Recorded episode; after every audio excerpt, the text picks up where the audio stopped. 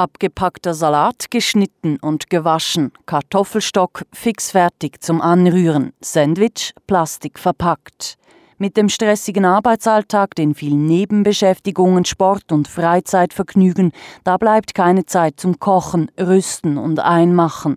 Kein Wunder greifen immer mehr Menschen in die Regale mit dem immer vielfältigeren Angebot an Convenience Food. An der heimischen Landwirtschaft geht das nicht spurlos vorbei. Sie kämpfe mit den veränderten Essgewohnheiten, sagt Markus Ritter, Präsident vom Schweizerischen Bauernverband. Denn mit der steigenden Nachfrage nach Fertigprodukten verlagere sich immer mehr Wertschöpfung vom Anbau in die Verarbeitung der Lebensmittel.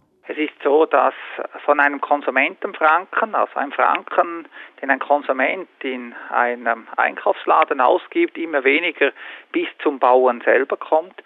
Und dies äh, erfüllt uns mit Sorge, insbesondere auch, weil dadurch die Einkommenssituation der Landwirtschaft immer noch auf sehr tiefem Niveau ist. Diesen veränderten Essgewohnheiten versuchen sich die Schweizer Bauern und Bäuerinnen anzupassen, mit verschiedensten Strategien, so Markus Ritter der einen Seite hat die Direktvermarktung die letzten Jahre zugenommen, also der Verkauf ab Hof, der Verkauf auf Märkten, auch der Versand von Lebensmitteln ist sogar ein Thema geworden in gewissen Bereichen. Es gibt aber auch die Spezialisierung über Labels, also Labels wie IP Swiss, Bio Swiss, wo der Anteil an der Wertschöpfung höher ist seitens der Landwirtschaft.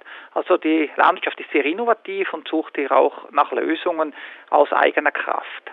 Der steigende Konsum von Fertigprodukten hat aber noch eine ganz andere Folge, und zwar, dass wir je länger je mehr den Bezug zum Rohstoff Nahrung verlieren. Dass die Milch von der Kuh kommt, wissen in der Schweiz immer noch die meisten Kinder. Das aber könnte sich ändern, befürchtet Biobauer Markus Ritter. Ja, es besteht äh, eine Tendenz, es sind bereits 75 Prozent der Schweizer Bevölkerung, die in urbanen Räumen äh, lebt und wohnt. Und das führt schon dazu, dass man immer weiter weg ist aus von der Lebensmittelproduktion, nicht mehr sieht, was beim Nachbarn auf dem Hof geht, keine Großmutter, keinen Großvater mehr hat, der selber noch in der Landwirtschaft tätig ist. Schenkt man den kleinen Herkunftsschildchen keine Beachtung, dann ist es schwierig zu wissen, welche Nahrungsmittel hier angebaut werden und welche von Peru eingeflogen werden. Mit dem globalen Handel mit landwirtschaftlichen Produkten sind wir es gewohnt, zu jeder Jahreszeit Erdbeeren, Ananas oder Spargeln zu kaufen.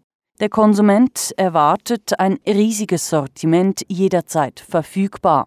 Auch dieser Trend setzt die einheimische Lebensmittelproduktion stark unter Druck. Also hier geht es vor allem um Information, dass wir den Konsumenten auch äh, immer wieder aufklären, was zurzeit im Angebot ist hier in der Schweiz, welche Produkte auch saisongerecht sind. Wir erleben auch immer wieder, dass gerade Produkte aus weit entfernten Ländern, gerade aus China, auch immer wieder mit Umwelt- und äh, für den Menschen schädlichen Stoffen belastet sind, gerade im Bereich der Pestizide. Interessanterweise hat die Globalisierung aber auch zur Folge, dass sich die Konsumierenden zunehmend aufs Lokale konzentrieren. Im Einkaufskorb befinden sich neben Produkten aus China oft auch Produkte aus der Region. Und dort sieht der Bauernpräsident eine große Chance für die Zukunft der einheimischen Landwirtschaft. Wir stellen zwei Trends parallel zueinander fest. Also die Menschen haben beide Bedürfnisse heute und das ist eine Marktchance auch für die Bäuerinnen und Bauern in diesem Land, dass wir eben dieses Gefühl auch der Verwurzeltheit, der Regionalität, auch der Verbundenheit von Lebensmitteln mit Traditionen, mit Geschichten, mit spannenden Hintergründen verbinden und dadurch den Menschen auch Identität geben an dem Ort, an dem sie leben und an den Lebensmitteln, die sie kaufen.